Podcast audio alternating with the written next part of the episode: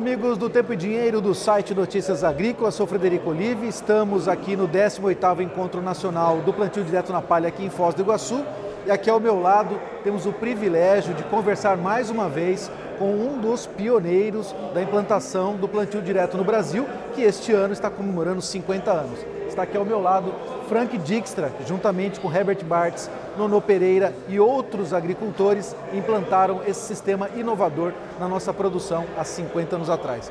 Senhor Frank, é um prazer estar aqui com o senhor. O senhor hoje foi homenageado aqui nesse encontro nacional aqui em Foz e eu queria saber o que, que representa isso para o senhor ser homenageado 50 anos depois da implantação do sistema plantio direto. O importante não é homenageado, o importante é a continuidade que está sendo dado ao sistema que nós implantamos naquela época.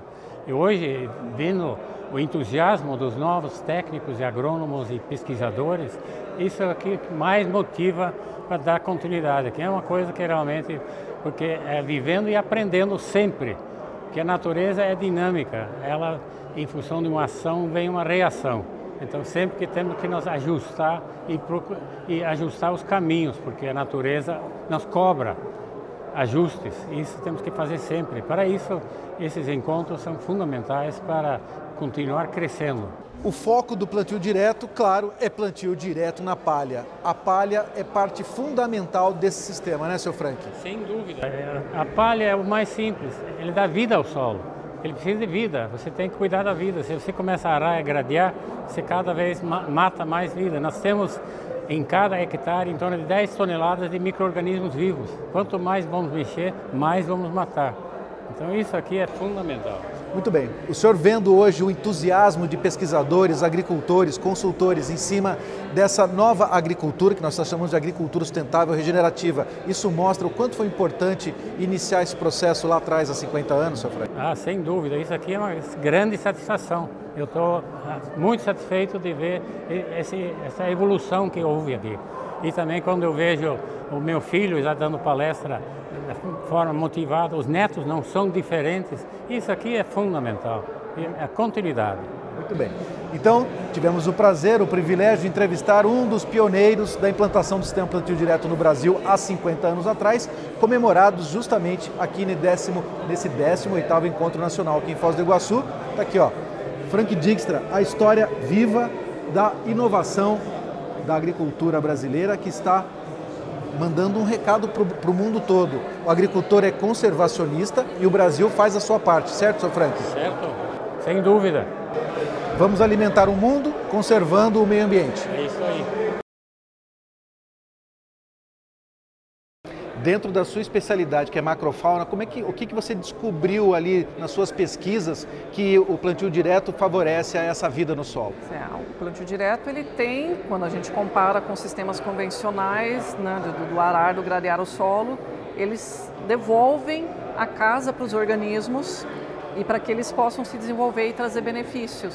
Né? Então a gente tem encontrado nos vários estudos a, o aumento das populações de minhocas, sim, alguns, eh, outros não, claro que isso tem uma relação com o manejo, a presença das espécies nativas, que é algo que é considerável, porque as espécies nativas em geral elas têm uma sensibilidade maior e os estudos ainda a gente tem muita coisa ainda para descobrir, né? porque são, é uma área ainda a ser muito explorada ainda se a gente considera não só para o sistema plantio direto, mas para todas as áreas em si que trabalham com agricultura e, não, e mesmo não agricultura, porque é, um, é uma área da ciência que no Brasil precisa crescer bastante ainda.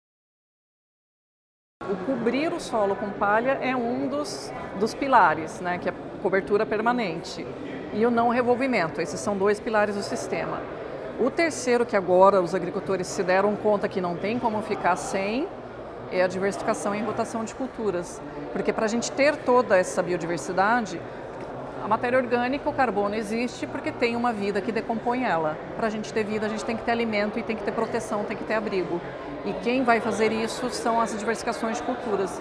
Se a gente fica fazendo sistemas de, de sucessão, milho, soja, milho, soja, milho, soja, trigo, você cria um ambiente que não é apropriado para a diversidade aumentar. Então a ideia é atrelar né, realmente adotar o terceiro pilar, que é a diversificação e rotação para as culturas de cobertura principalmente, para a gente alimentar essa vida que está no solo, porque ela é a bomba que vai mover todos os processos para a gente conseguir ter uma produção melhor e também a médio e longo prazo, né, pensando no futuro, reduzindo custos também quando a gente tem esse sistema funcionando bem.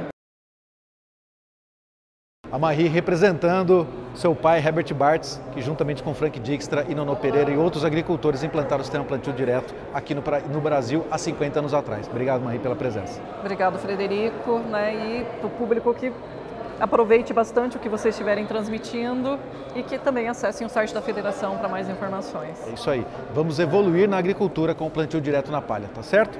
Vamos em frente, viva o Brasil!